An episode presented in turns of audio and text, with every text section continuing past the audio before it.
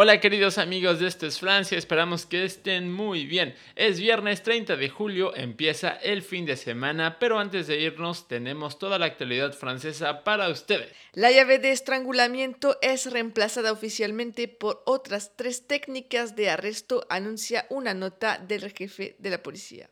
Una joyería fue asaltada al mediodía en París. El valor de mercado del botín es de 2 millones de dólares, pero el precio real es de 400 mil dólares. Dos hombres están huyendo.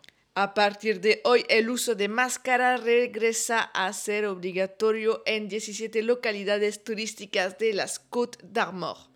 Les acordamos que si están en París, más de 3.000 policías se movilizarán mañana, sábado 31 de julio, en París para supervisar las manifestaciones contra el pase sanitario previstas en la capital. Si están cerca del Louvre mañana, tienen que saber que varias manifestaciones saldrán de ese lugar, así que tomen sus precauciones.